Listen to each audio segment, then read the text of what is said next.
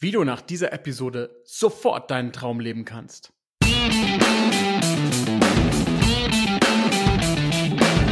Mittelmäßigkeit ist auch dein Feind?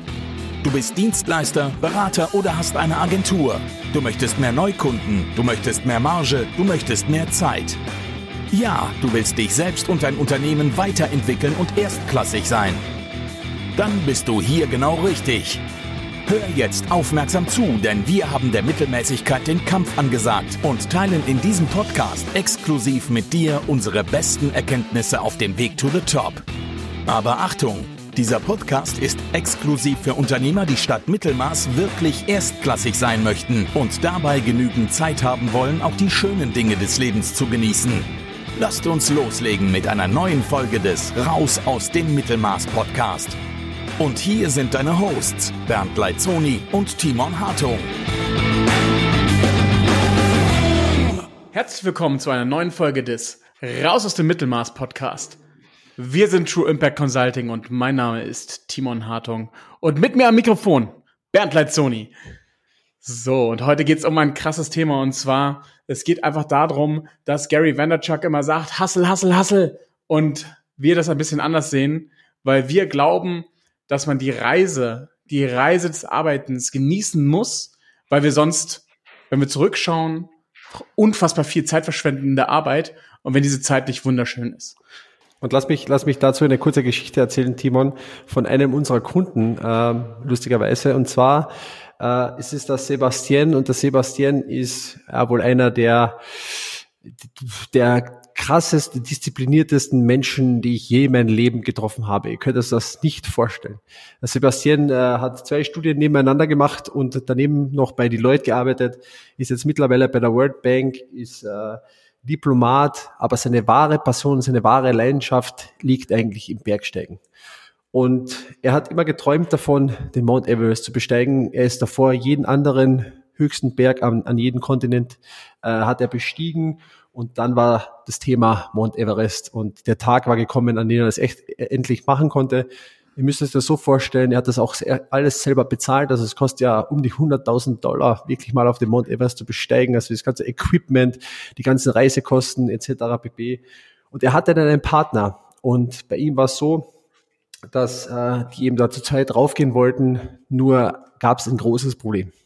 Und zwar hatte der Sebastian sich irgendeinen Virus eingefangen und hatte übelst mit Magen-Darm zu kämpfen im Basecamp und hat so, glaube ich, Timo, was, drei, vier Kilo hat er, glaube ich, gesagt, da verloren. Ja, von der Muskelmasse halt direkt, ne? Das heißt, der hat ja da monatelang hin drauf trainiert, da hochzulaufen. Und ähm, jetzt muss man sich vorstellen, das ist kein Problem, wenn man hier in den Alpen eine kleine Virusinfektion hat. Aber dort, ab 6000 Meter, ist es einfach lebensgefährlich, egal was du da hast. Da reicht wenn du dir ähm, ja die, die kleinsten Verletzungen, die kleinsten energieschwächenden Sachen hast, da bist du ja fast des Todes. Genau. Und im Endeffekt war es dann so, dass nur mehr eins gezählt hat, dieser Summit Push. Sein Kollege hat ihn dann tatsächlich einfach im Stich gelassen, ist ohne ihn rauf mit ein paar anderen Sherpern und äh, er musste sich da irgendwie Ersatz suchen und äh, fand da jemanden, der mit ihm darauf gehen wollte und ja, im Endeffekt hat er tatsächlich auch sein Leben dafür riskiert, um, um da diesen, diesen Berg zu erklimmen und dann dieses Ziel zu kommen, das er, das er gern machen wollte. Und das Spannende der Geschichte und die Pointe ist eigentlich eine ganz andere. Und zwar die Pointe ist, dass er uns dann in einem Gespräch erzählt hat, dass er, wie er dann am Gipfel war, da hat er drei, vier äh, Gipfelfotos geschossen und dann beginnt sowieso auch wieder der Abstieg.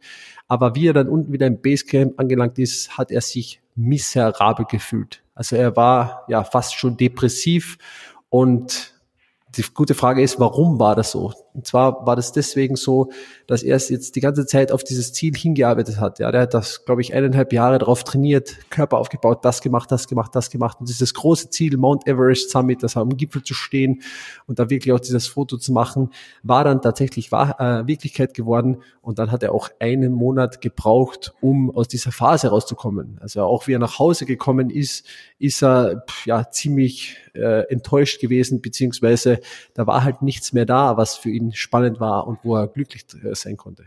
Genau, er hat mir sogar gesagt, dass er in dem Moment, wo er den Gipfel erklommen hat, wo er drauf stand und das Foto gemacht hatte, man ist da ja nicht lange drauf, man ist da vielleicht drei Minuten oder so ist man da oben, dann hatte er schon den Gedanken drin, was jetzt? Was ist das nächste große Ziel? Und deswegen ist er auch da ein bisschen in diese Depression gefallen, weil er einfach kein nächstes Ziel hatte.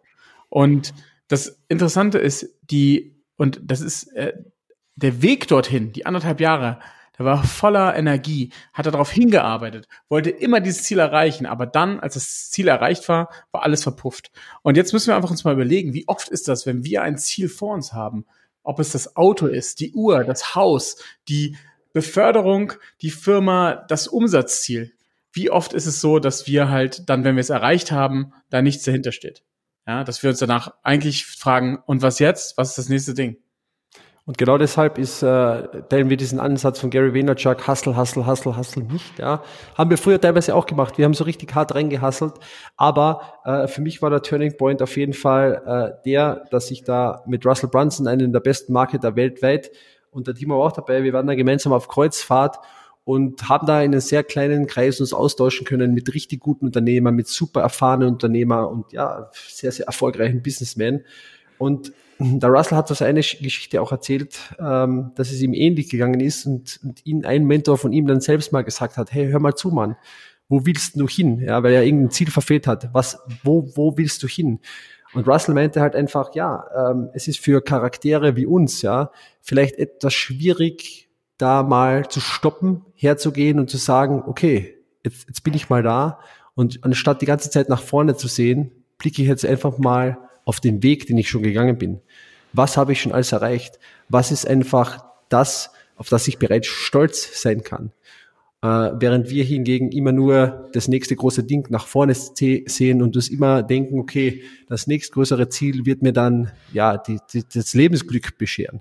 Und das ist ein Fehler. Und genau darauf möchten wir dich in dieser Folge hinweisen, denn äh, wir sind der Meinung, du sollst schon hasseln, aber du sollst das Ganze auch happy machen. Bedeutet wie folgt, du darfst deine Reise genießen und du kannst das direkt nach dieser Folge machen. Du kannst einfach hergehen und sagen, hey, Jetzt drehe ich mich mal um und schau mal, wie weit bin ich eigentlich schon gekommen? Was sind die Sachen, auf die du stolz sein kannst?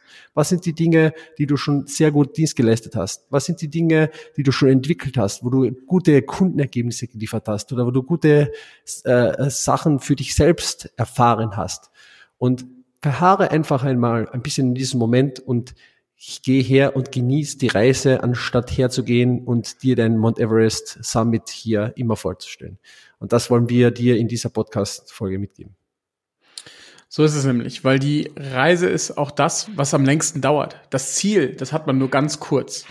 Und die Reise ist aber das, womit wir eigentlich jeden Tag uns beschäftigen müssen.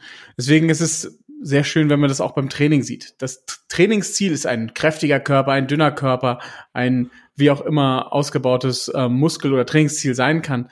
Aber wenn man nicht jeden Tag Lust darauf hat, also was heißt Lust, aber nicht jeden Tag trainiert und einen gewissen, eine gewisse Freude danach empfindet, das getan zu haben, dann wird man niemals dieses Ziel erreichen. Und ich finde es besonders schade, wenn ich mit Unternehmern rede, die ihr Ziel erreicht haben, aber alles auf dem Weg verpasst haben.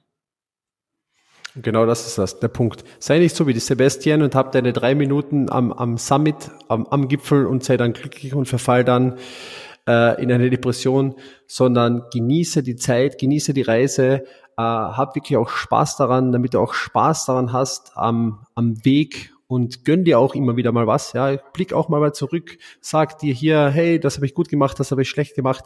Aber Achtung an der Stelle auch ganz wichtig. Ich sage jetzt nicht, dass du dich an, äh, auf deinen Erfolgen ausruhen sollst. Auf keinen Fall. Wir sollten auf jeden Fall unsere Ziele im Auge behalten, weiter Gas geben, um da richtig auch ähm, Dellen ins Universum zu hauen, was zu verändern. Aber du kannst dich auch mal umdrehen und mal schauen, okay, was habe ich schon geschafft? Sei dankbar dafür und um das geht's bei diesen bei dieser glücklichen Reise und dieses, man sagt ja im Englisch, enjoying the journey. Timon, eine letzte Frage habe ich noch an dich. Gibt es ein Praxisbeispiel? Wie, wie macht man das? Sag mal.